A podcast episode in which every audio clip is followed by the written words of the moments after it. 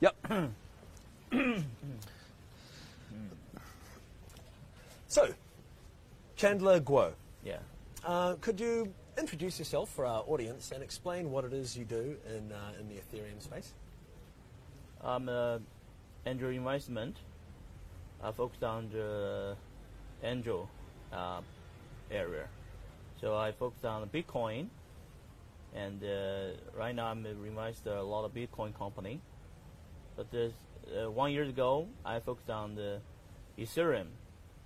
From the this year, oh, I I spent a lot of time on the Ethereum project. Um, after their hard fork, after the you know uh, ETC come, Ethereum Classical come, I focused on the Ethereum Classical, both mining, both exchange, and application. I will focus on that. I found the opportunity to the invest some the good project and can invite them. Yeah. So, what is it about Ethereum Classic that differentiates it from Ethereum as a valuable resource? Okay. Um, Ethereum Classical is a, like a twin of the Ethereum.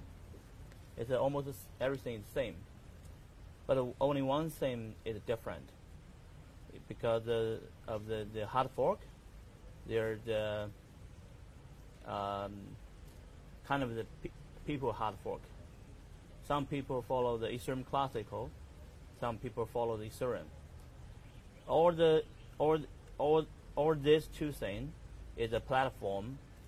All these two things can build a lot of application. Uh, Ethereum today uh, is uh, doing great, like they do in Shanghai, and um, some idea uh, we we say some idea, you know. Uh, for example, Casper, Casper, POS idea, but POS. Uh, the Ethereum Classical, most of people want the POW uh, because the POW more stable, more safety. Um, but uh, you know, Ethereum uh, want uh, out of the miner control. They want to control everything. Uh, but if they, the only difference is the uh, Ethereum today will be will be going to the POS, and Ethereum Classical will for a long time may will stay on the Ethereum uh, POW. It's two different bu- business model. The POS is like like a free launch, like a you know, uh, who get who have a lot of the Ethereum, ETH, who get more ETH. So, uh, but the uh, but the but the Ethereum the classical is POW, is uh, mean you need to cost energy you cost the money to mining to uh, to build our you know very ecosystem like Bitcoin to mining to mining to make this uh, uh, make this system be stable. So it's uh, two different people, um, and uh, you know the immutable thing is uh, is very important because blockchain technology in China we tell the people a block, blockchain technology is a is very good because it's immutable. Uh, because it's very good, because it's immutable, it's credit very good. You know, you cannot change blockchain. So a lot of company like, oh, blockchain, good idea. They cannot change. They are immutable. But uh, when they hard fork, they voting at the common vote to vote, then uh, you know the hard fork. So today, when we tell people uh, Bitcoin, uh, you know, the blockchain is immutable, they're not agree that. Ethereum can can change. Other things can change too. It's public chain can if the public chain can change it very easily. The private chain, union chain, or the chain bullshit. So uh, I think uh, just uh, we do the Bitcoin long time from the three years ago. I do it, but the Bitcoin never changed. See, it's never changed. Um, that's that's why the Bitcoin have this such such a lot of value. A lot of people follow Bitcoin because they are immutable. Today, the Ethereum it, it changed something. it change only in one transaction, but it change everything. So I, I hope the um, they're not to do uh, do much too much control of the Ethereum.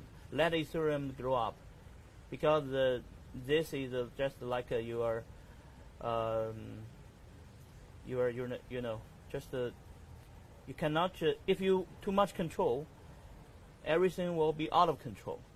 You know, a Bitcoin you don't control. Bitcoin grow up very good. You know, a lot of companies jumping, but Ethereum too much control. I'm, I'm not say the foundation control. I say some people after foundation control or big player, you know, they control a lot. So you've got whale, so the potential is under proof of stake you can have whales move in and uh, and control the way that the protocol develops. What? Uh, whales, as in like large token holders, Yeah. large ether holders, can control the way the protocol develops under proof of stake. Yeah.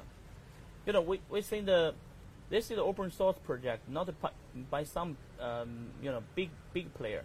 Need a lot of everyone. You need everyone to jump in, like a Bitcoin. Everyone jump in, um, can easily to jump in, can do it. But uh, the Ethereum, I today uh, I come here this conference to see uh, what is new. You know, tell me something I don't know. You know, I, I especially focus on the Casper. I want to know detail. Show me the detail, but you don't have detail to tell people. POS still are you know still not work. So, but it's a uh, they have a bomb. You know, they have the difficult bomb at the September after September, right? Uh, uh, no, no, after the uh, January, there will be have a bomb. Okay, for example, if the POS not work, what will be the Ethereum doing? You know, so that's why the, I'm saying I, I want to be stable, stay on the PO, uh, POW for a while, uh, stay on the Ethereum Classical, and uh, um, I will invest more in application on the Ethereum Classical. Um, I hope the today if you if you if you say that you know, it, the Ethereum Classical Ethereum today uh, have our like uh, 100 application right? Maybe the more than 100 application, but tell me, top five, which one have a million user? No, Right, none of them have. None of them, just the idea. Some people tell me this is bubble after bubble and after big bubble. All people come here to, to, to, stay air, you know, see the bubble. Come back to the real, you know, reality. Come back. Come back to say we need a, some a lot of user. We need an application who have a lot of user can use it, use this smart contract to use.